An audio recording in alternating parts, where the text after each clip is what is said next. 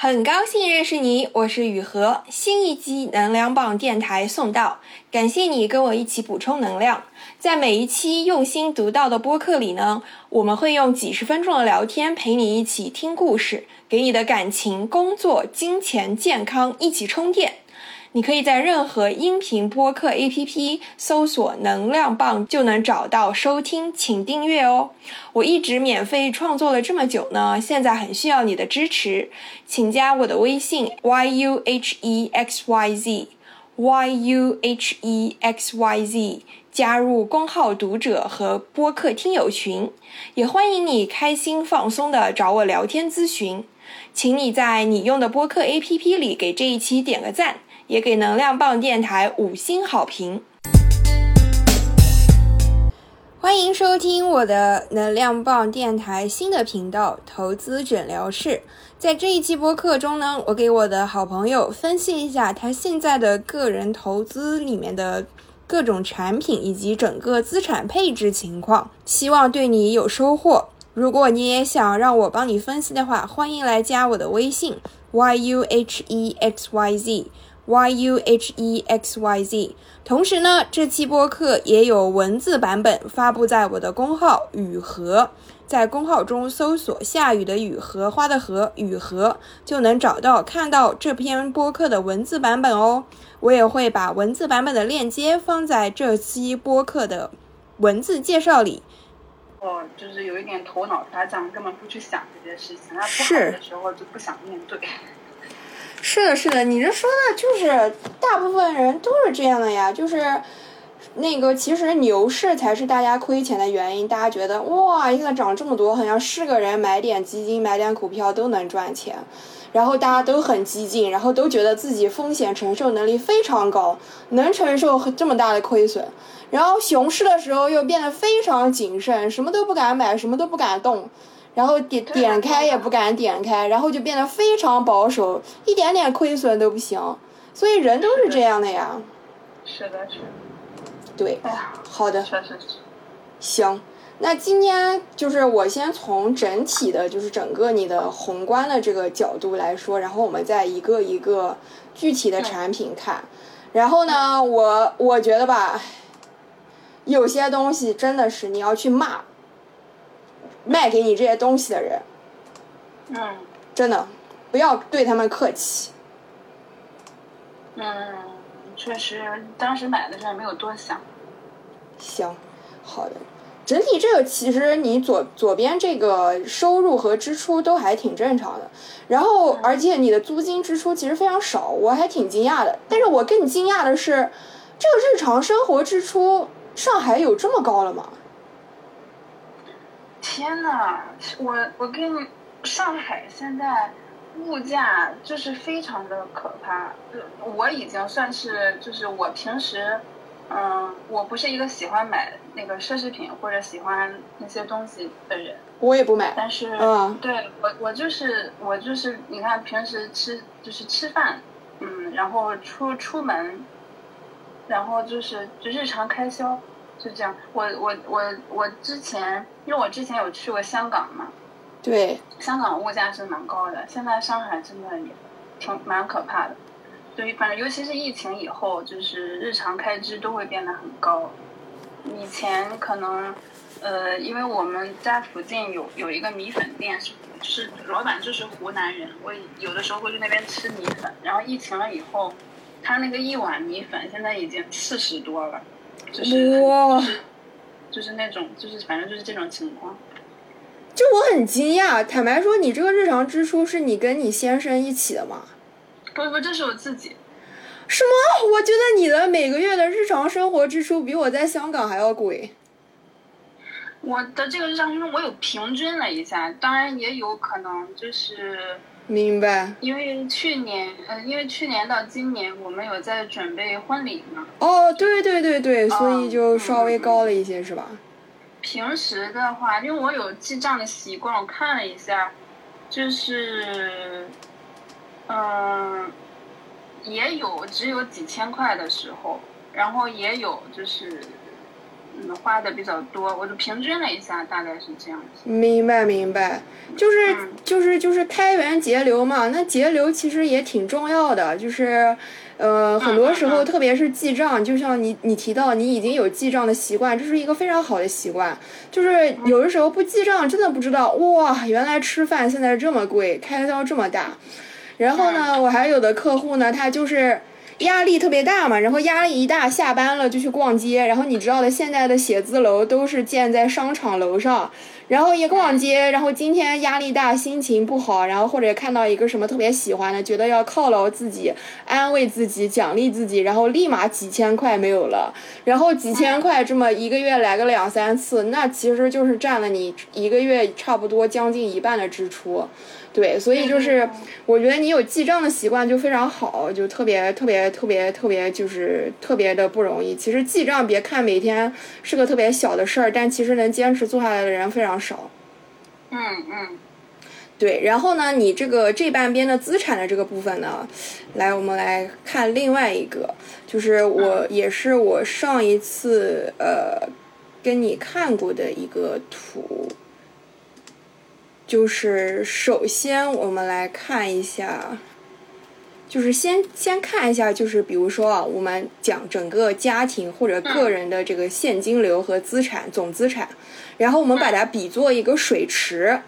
那这个水池就有进水口和出水口，对吧？然后呢，进水口很简单，就是你的收入。那你的收入就是工作收入、主业、副业，这个是主动收入，就是你你自己主动去的。然后，呃，还有就是被动收入。那被动收入就是很多人说的税后收入、躺平收入，就是那个睡觉的睡，睡着了之后还有的收入。那一般就是资产配置、投资资产，就是呃投产品、理财产品、投资产品的收益，或者是比如说啊、买个房，然后你有租金，这个就是被动收入，对吧？嗯然后出水口，出水口其实主要就是两个，一个就是日常支出、生活开销，对，这个就是每个月就是像你说的平均固定，然后大概就是这个数，这个心里自己要有数。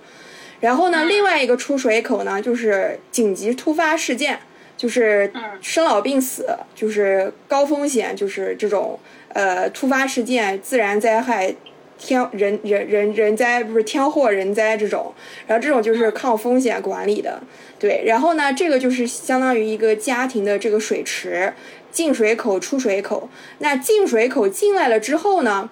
先放就是生活费，就是活期存款，或者是就是放支付宝，呃，余余额宝，就是放货币基金，就一般就是放三个月左右的生活费就可以了。然后呢，其他的钱你都应该去拿去做投资理财、资产配置，不然的话，你就是跑不赢通胀。你放在银行户口就是贬值的，你就是在让银行赚你的钱，薅你的羊毛。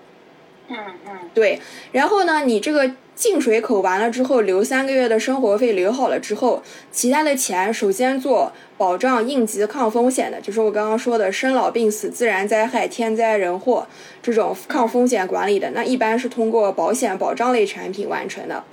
然后这部分打好基底之后，你心里就有底气了，也不会觉得说因为一些突发事情，哎呀，突然我要怎么样，要现金流断了，然后突发要去批价卖房子、折价卖股票这种事情，或者什么上水滴筹这种到处筹钱、问朋友借钱，对吧？然后这个留完了之后，就流到了中长期的这么一个比较大的一个小的池子里面。那中长期的这个稳健的具体的明确的目标，比如说三到五年内，就是像你已经就是结婚了嘛，很多人就是三到五年内要结婚，那为了婚礼，为了整个结婚筹钱，就是这个积累资产，或者是说就是为了生孩子。就是呃，就孩子也是一个不小的支出嘛，对不对？尤其教育啊，是一个每年稳定的这么一个支出和开销。那这部分就是做一个三到五年的具体的明确的目标，做的一个中长期比较稳健配置的。然后后面我会讲这个这个具体的每个池子大概会是什么样的产品。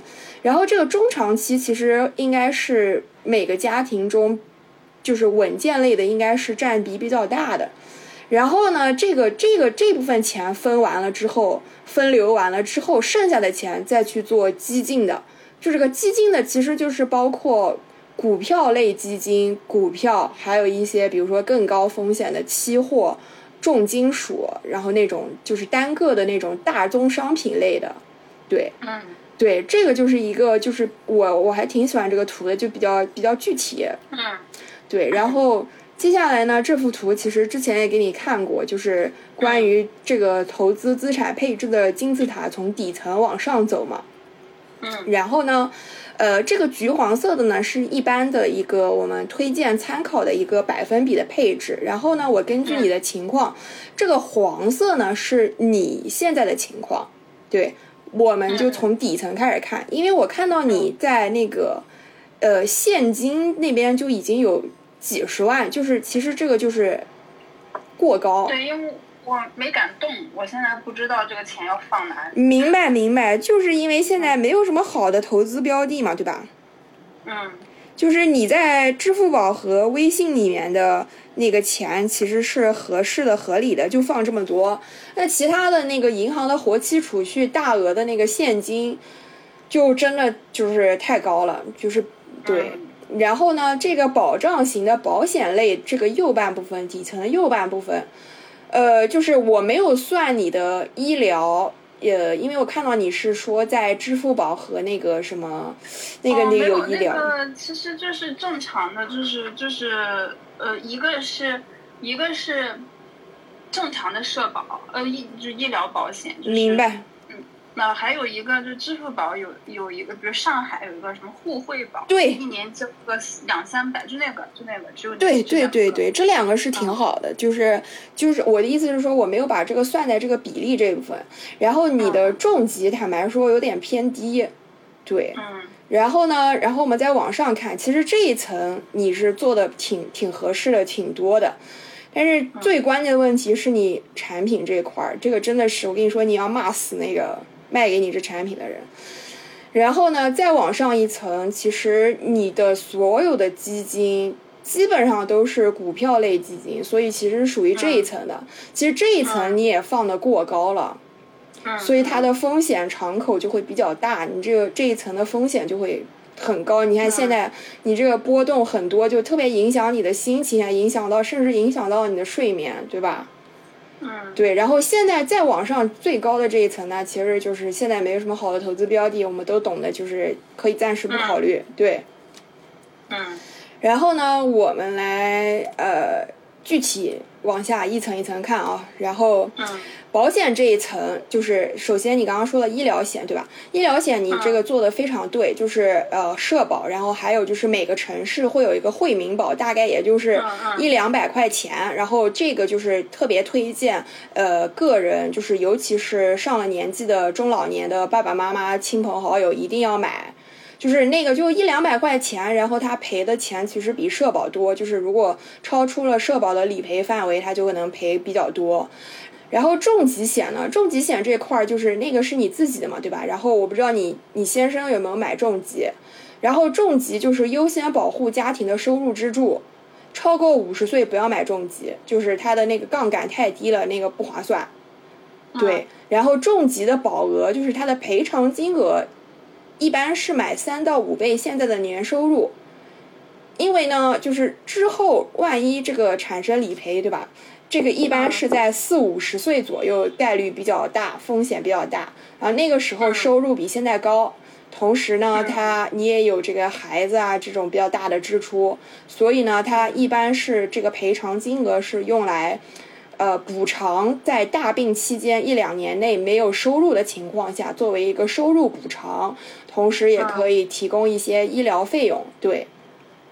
嗯然后这个意外险呢，就是其实一般的重疾都会有附带的，然后一般就是中老年人比较推荐买意外险，因为老人如果万一摔个跤都是很大的事儿，就是很多很多七八十岁的老人走都是突然摔了个跤，然后就你懂的，就很多器官就突然连带着不行，所以然后意外险一般也比较便宜，一般可能也就在五百到八百左右。对，嗯。然后这个寿险呢，寿险就是说，万一这个人挂了，他立马赔一大笔钱嘛。呃，嗯。一般买寿险的呢，一般就是考虑有没有房贷、车贷，然后是不是开公司，公司有没有欠别人的钱，有没有借钱，就是万一这个人挂了，就是给家人留了一屁股债嘛，就是不能让家人来帮他们还债嘛。然后呢，还有就是考虑小孩和老人的抚养费、赡养费，就是万一这个人是吧突然挂了，然后小孩这个也没钱这个生活，老人也没有钱生活，就比较惨。然后第三个考虑点呢是在于，呃，中国内地马上要征收遗产税了，那超过五百万的资产都会收遗产税，这个税率呢现在还在商讨中。目前大概这个税率呢，可能会在百分之十五到百分之三十左右。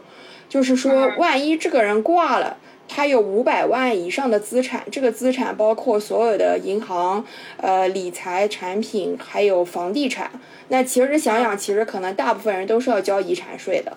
那你想想，这个钱，比如说一千万，那乘个百分之十五、百分之三十，其实挺多钱的。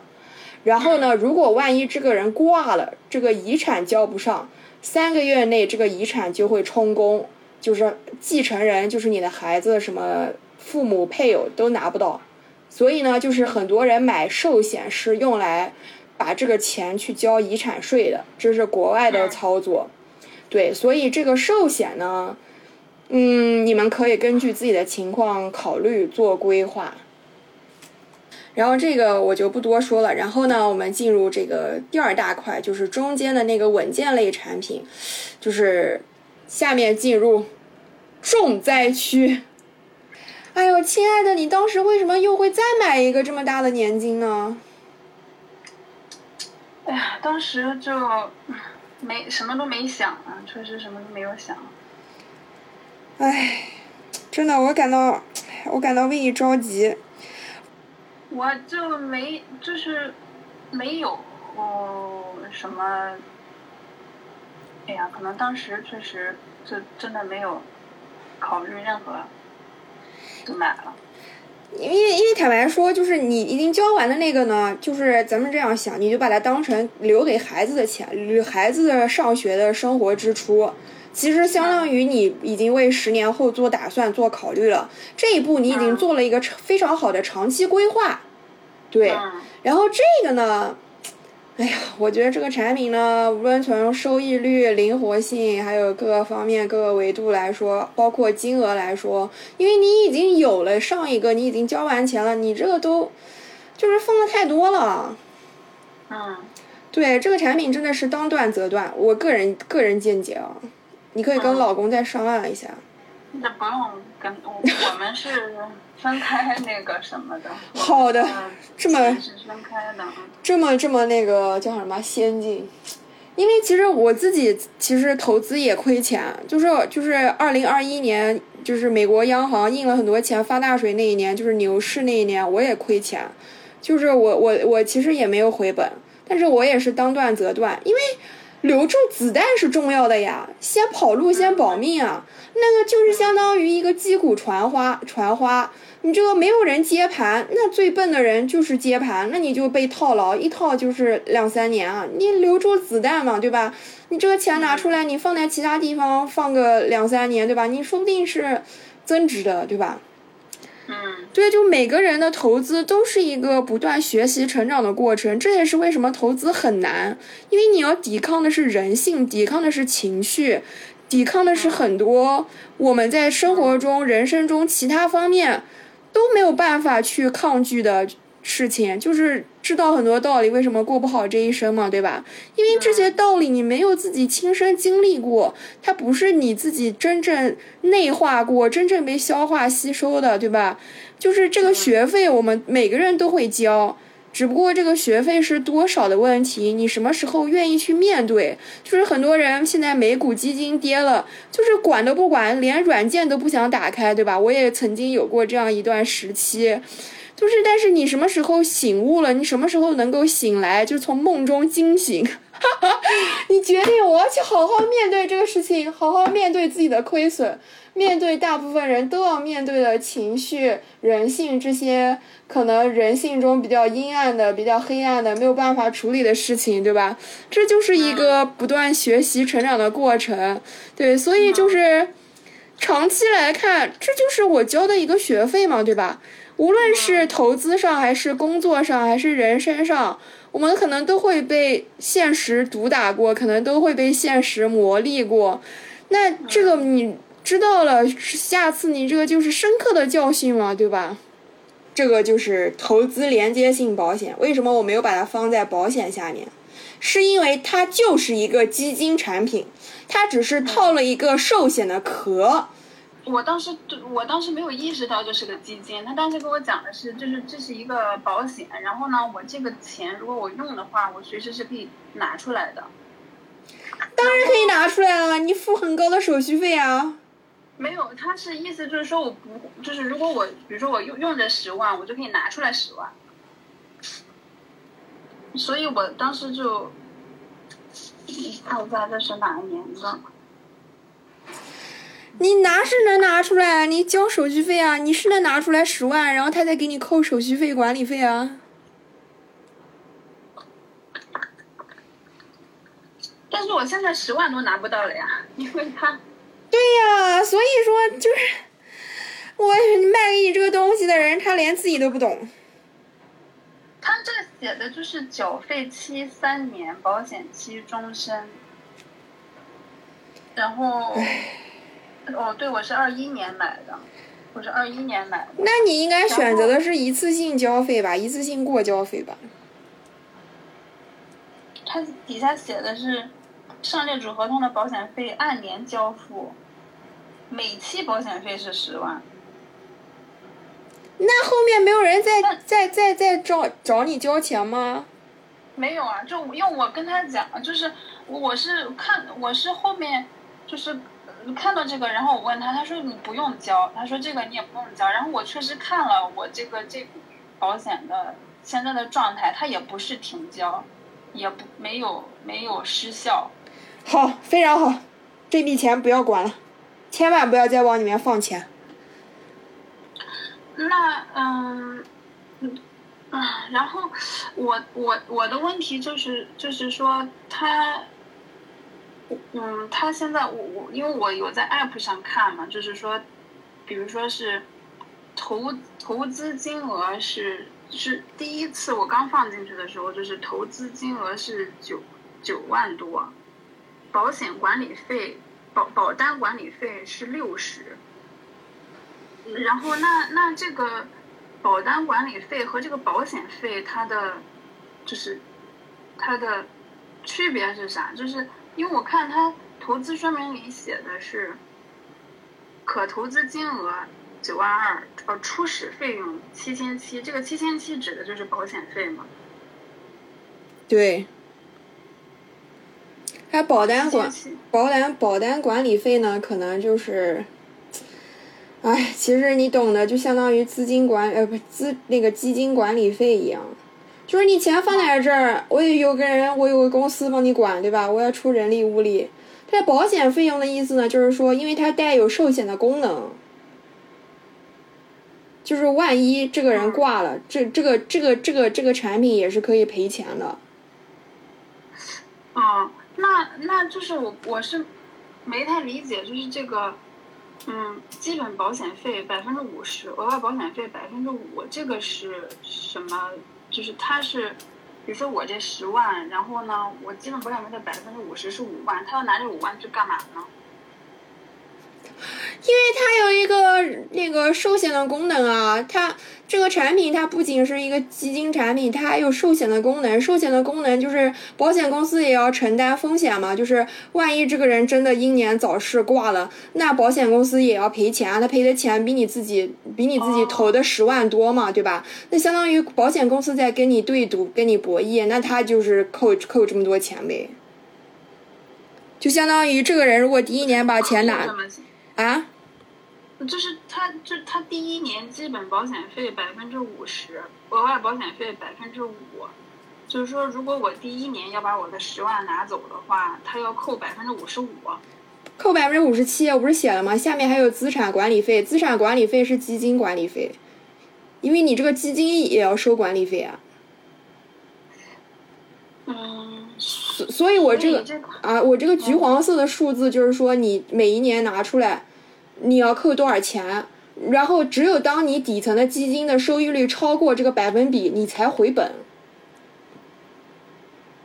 嗯，相当于你这个基本保险。因为它这个产品有寿险功能嘛，它保障了你的人寿人寿赔偿，它其实是有这个风险在的，就是说相当于这个人如果挂了，他就赔赔赔钱嘛，赔一大笔钱。嗯那他相当于是这个人把他的呃身故的这个风险转移给了保险公司，那保险公司承担了这个人万一身故的风险，他就明目张胆的收保险费啊。嗯他承担了风险嘛，对吧？因为这个这个这个产品相当于这个人把他自己自己的身故风险转移给了保险公司，这就是很多人为什么买人寿呀？因为你把这个风险转移给了保险公司，你保险公司就万一比如说我才一年交几千块，然后保险这个人挂了，然后保险公司要立马赔几百万。那保险公司是亏的呀，对吧？那所以说你这个他保障了你一年的这个人寿，那他就扣钱呀，明目张胆的收费呀。因为他帮你抗风险了呀，嗯明白吧？嗯。好，那这个钱就放着吧。对，这个钱就是五年后再看，因为你五年后拿出来，你的基金收益率只要超过百分之二，你这个就是赚的。这个每个基金的投资地区和行业我都给你写出来了，然后因为你放在基金上的钱有占你现在的整个流动资产的百分之四十五，然后但是你没有告诉我每个基金你大概买了多少钱，然后这个占比你其实回去可以自己看一下，嗯、嗯。然后呢，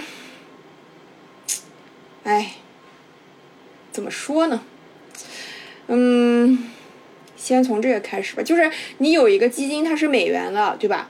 这个还没有回本，那你就放在这儿。如果你的这个占比不是很高的话，你你就放在这儿。反正它是美元的嘛，就是现在现你之前换用美元买的，肯定比你现在用美元买要划算。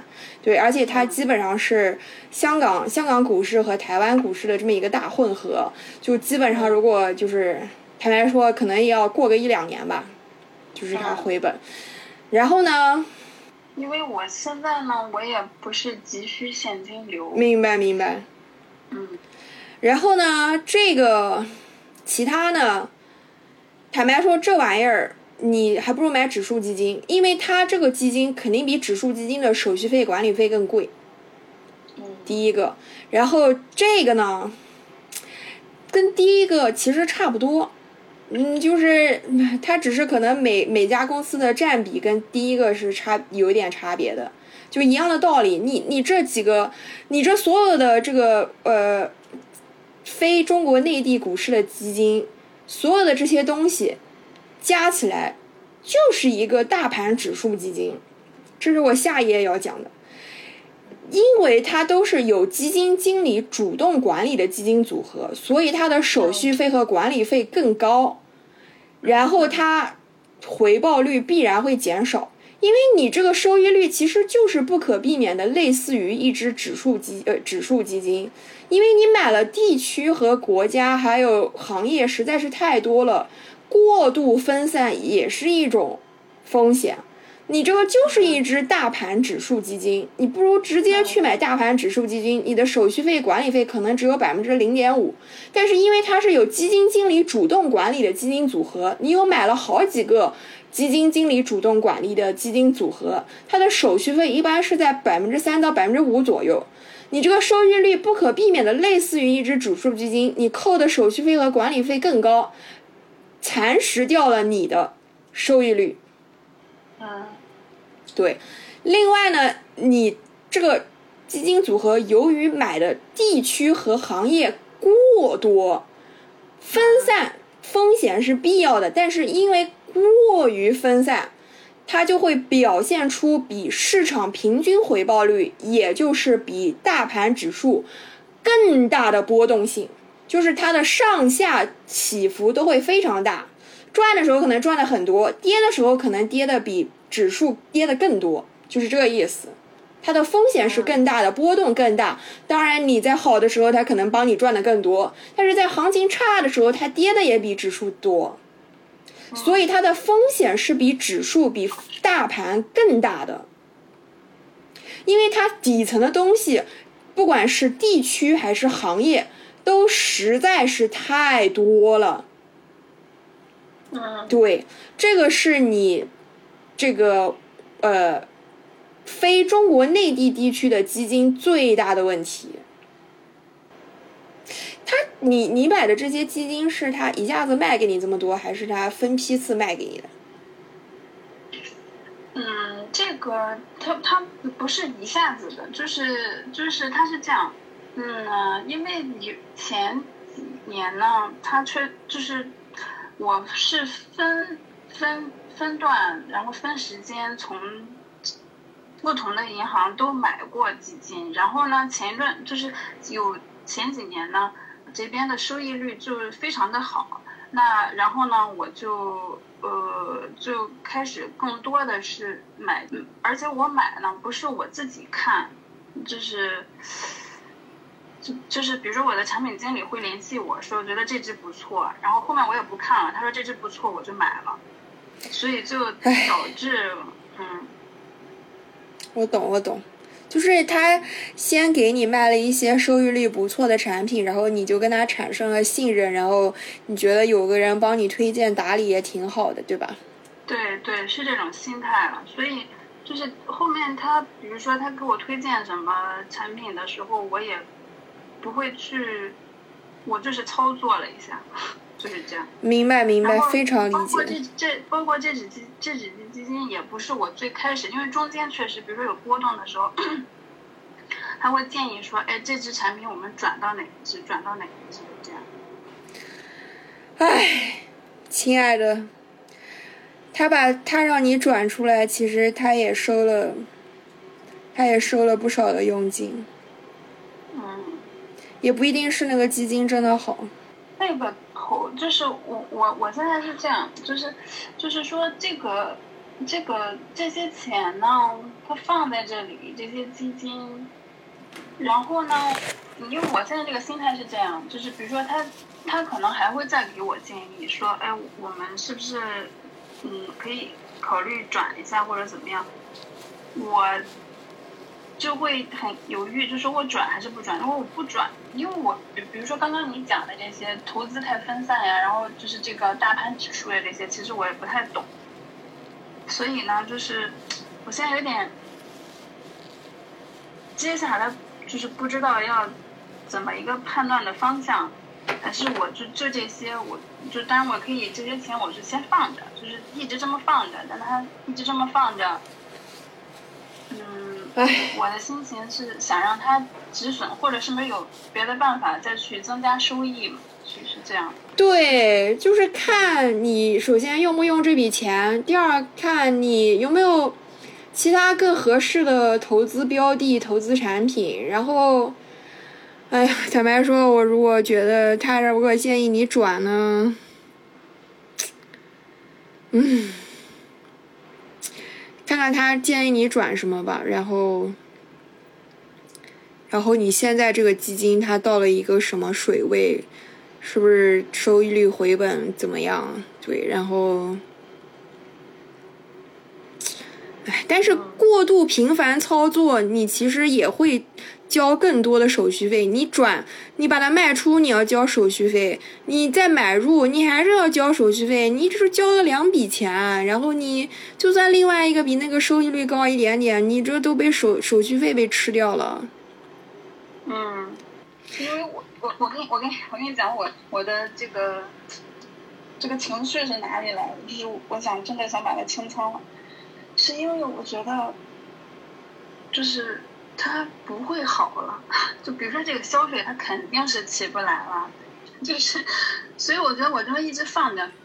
它可有可能，它现在百分负百分之五十，它有可能负百分之八十都有可能。我觉得就是我现在心态，我现在我现在心理状态就是这样。我觉得那我还要一直亏损下去吗？唉，就是所以，我真的啊，我在每我每天都有这个冲动，就是亏损就亏损，我把它清仓掉。因为我觉得我我因为我不知道，就是放着是不是它。它也不是没这个可能。你现在，它曾经百分之十过，它现在百分之五十，它现在你今年百分之五十，它有一天可能就百分之八十。是我懂。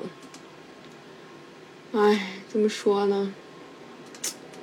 这事儿完全没有办法预计啊。然后，唉，因为就是很多时候损益不仅是看你本金损失了多少钱，就是那个数字，其实百分比是一个比数字更重要的东西。对，就不能说这个东西特别便宜，然后你觉得亏不了多少钱你就买，也不能说因为这个东西就是哎呀，好像这个，啊涨涨也涨不了多少，你就不买。就是百分比是一个在投资上比那个整个那个金钱的数字更重要的一个东西。你你你你有这个想法，我非常理解。就是我我之前美股跌的特别多的时候，我也有这样的想法，想要一键清仓。但是我想了想，其实我想一键清仓，是因为我不想再面对自己的投资亏损这么一个看上去挺失败的事情，就是不想再面对那样一个数字。但是，但是转过来想一想，这个，我这个钱拿出来，我现在还能干什么呢？不要说你了，我也，我也，我也在想这个事儿。这这这个不不，这为什么我没有？真的去搞一件，就是因为，我跟你的想法确实一样，就是我现在把这个钱拿出来干嘛呢？我现在又不是说，我急需现金，我把这个钱拿出来干嘛呢？我只是不愿意面对它有可能继续下跌的这个，这个现实。对。然后呢，我，然后呢，你说这个国家方向、国家政策确实，我。对对，让大家都挺悲观的嘛，就是，嗯，哎，这么个心态吧，哎，哎，就是这样的，随便发发牢骚。对，你说的有一点很对，就是不要以为它已经到底了，它这个这么便宜，肯定跌还跌不了太多了。但是有的时候股市就是这样的，即使你觉得它已经很便宜、很很低了，它有可能还是会继续下跌，超乎你的想象。你这个心态其实是对的，你有这个想法其实是对的，就是所以，我这个右半边把这个占比这一栏空出来了，因为你没有说你每个基金投了多少钱，占比是多少，所以你可以自己把这个占比写一下，然后你就大概心里面有数，就是这个还是符合八零二零法则嘛？你百分之八十赚来的钱，其实来自于百分之二十的投资产品。对，就是然后你这个占比，比如说你这个基金占比比较大，那你就多关注它一些，对吧？然后你觉得这个，嗯，反正占比也不是很多，然后你觉得现在这个亏损和这个小小的收益都能接受，对吧？那你就把它拿出来。然后我我我只能这么说。嗯。好的。嗯。然后最后一页呢，其实就是我给你。列一个这个表，就是各个方向上大概是它的用途、灵活性、收益率、安全性，还有一些基本原则。然后保险呢，就是重疾不太够，别的都非常 OK。然后就是你的现金储蓄过高，现金储蓄就是放货币基金，呃，或者是短期的结构性存款。然后呢，就比如说，你这个信用这个钱放在这儿也没什么用，然后你信用卡又没有到期又要还，你就买一个货币基金嘛，对吧？然后还信用卡前一天把货币基金数出来，拿钱去还信用卡。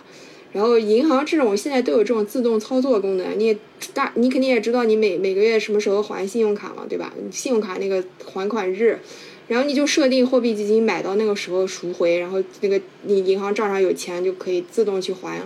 信用卡上的账单，对吧？你这个苍蝇肉也是肉嘛，对吧？你这个货币基金放一个月，可能也有个两三百块钱呢。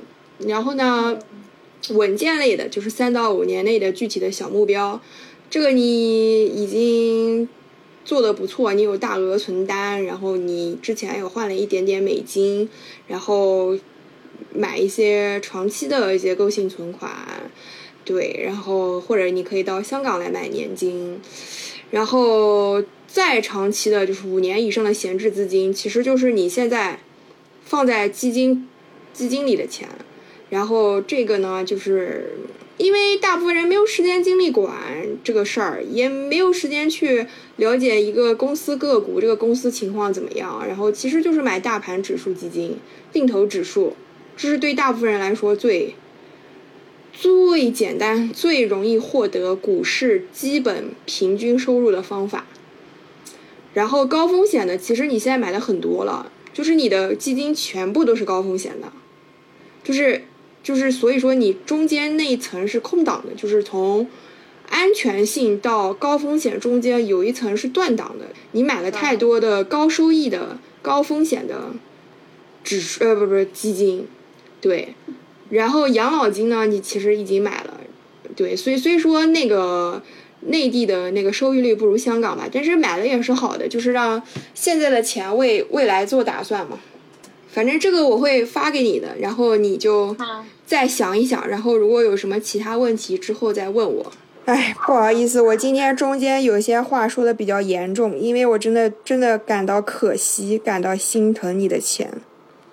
我是呀，我因为我自己也我在联系你之前，我意识到这个问题，所以。这一集能量棒电台到这里就结束了。如果你有什么想法或者评论，请在下面给我留言。如果你觉得聊天内容对你的朋友也有帮助，也请转发语音给你的朋友。你可以在任何音频播客 APP 搜索“能量棒”，就能找到收听并且订阅这个播客。也请你在你用的播客 APP 里给这一期点个赞，也给能量棒电台五星好评。我一直免费创作了这么久呢，现在非常需要你的支持，请加我的微信 yuhexyz，加入公号读者和播客听友群。我再说一遍，微信是 y u h e x y z，欢迎你开心放松的找我聊天咨询。我们下一期能量棒电台再一起充电。